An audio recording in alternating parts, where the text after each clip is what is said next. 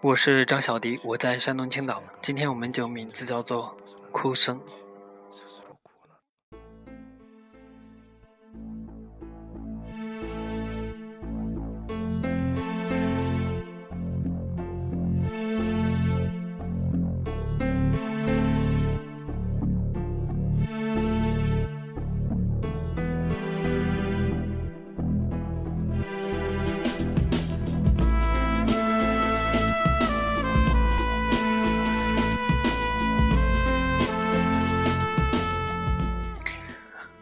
我们前面的这段音乐是来自于韩国的一部电影《老男孩》，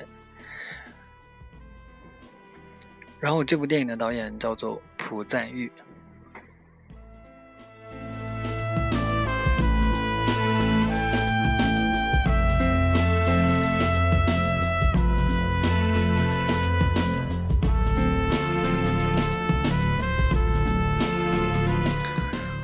最近这两年，韩国电影看的还是挺多的，然后越看越发现韩国电影还真的是蛮好看的。呃，然后我们今天要讲的有两个导演，一个是罗红珍，一个是朴赞玉。呃，前一段时间在戛纳电影节，他们两个都有带自己的作品去参加。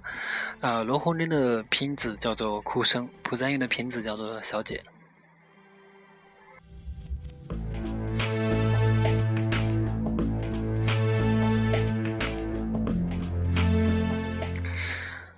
其实说起来有点惭愧，我对电影的了解并不是我想象中的那么多。呃，我是前一段时间通过莫莫卫二老师的公众号才发现的罗洪珍导演。然后罗洪珍导演的第一部作品是叫做《追击者》，第二部作品《黄海》。哇，这两个作品真的是非常非常的厉害，看的人热血沸腾，看的人又非常的压抑。呃，当时我看完《追击者》，我不太能相信这竟然是这个导演的处女作，真的是特别好看，所以这两个作品一定是要推荐的。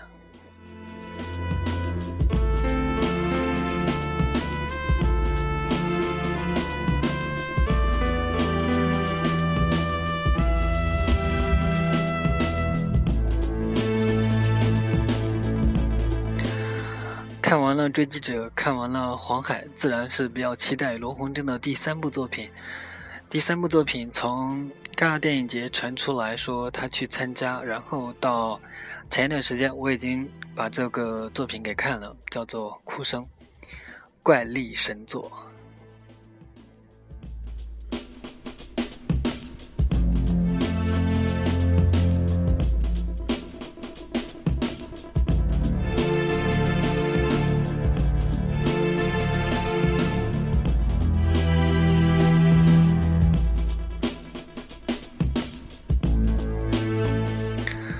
看的时候，我的感觉是还不错，但是跟他前面两部作品相比，我觉得要逊色一些，所以我觉得还是有一些遗憾。他个人的风格还是在里面，然后里面有一些误导，呃，也不能说是误导观众吧，但是又可以说是误导观众，就是让你。不太能分得清楚里面哪一个人是鬼，哪一个人是人，然后不太能分得清楚哪个人是好，哪个人是坏，所以我觉得这就是在误导。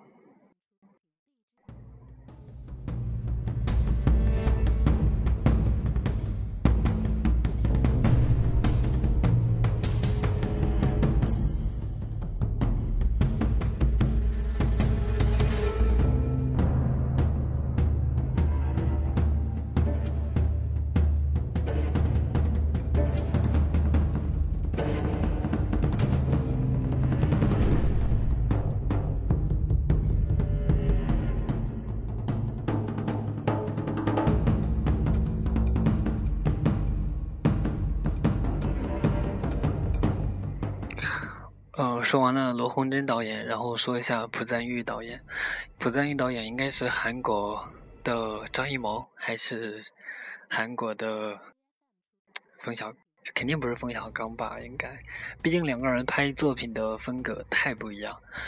朴赞玉导演，我之前看过他的《老男孩》以及《复仇三部曲》。《复仇三部曲》之中，我最喜欢的一部叫做《我要复仇》。啊，当时看这部电影的时候，也真的是觉得太好看了。其实，朴赞玉是一个个人风格非常强的一个导演。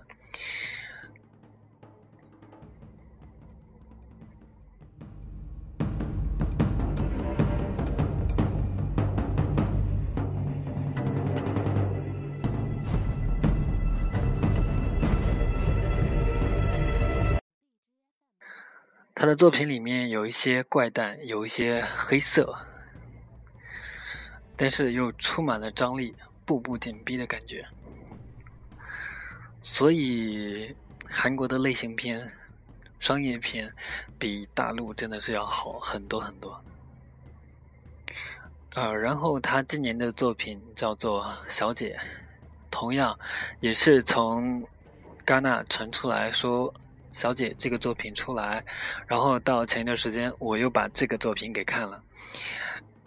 啊，这个作品保留了朴赞玉导演的风格，以及原著里面的一些人物剧情，呃，但是还是有一些改编，呃，整个的服装拍摄都是特别的好的，呃，但是我还是只能说是一般吧，一般吧，里面有很多情色的部分，但是。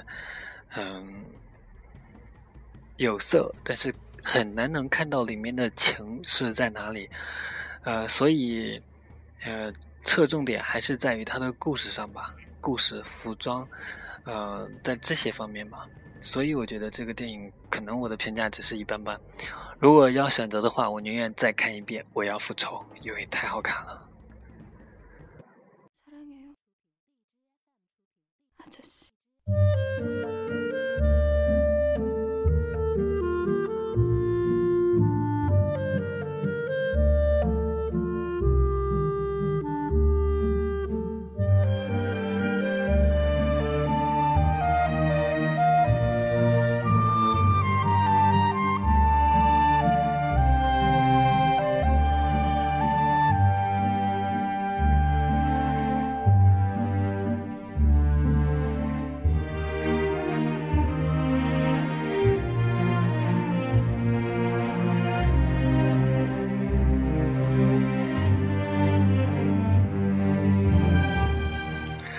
我能记住的韩国导演的名字，呃，好像还有两个，一个叫李沧东，还有一个叫洪长秀。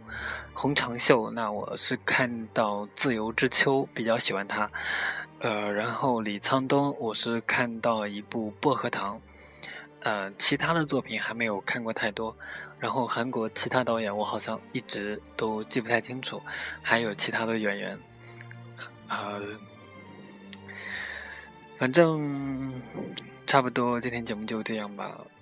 好像也没有聊到什么，呃，只是推荐三部电影吧。两部是罗红珍的，一部是朴赞玉的，三部电影就这样，拜拜。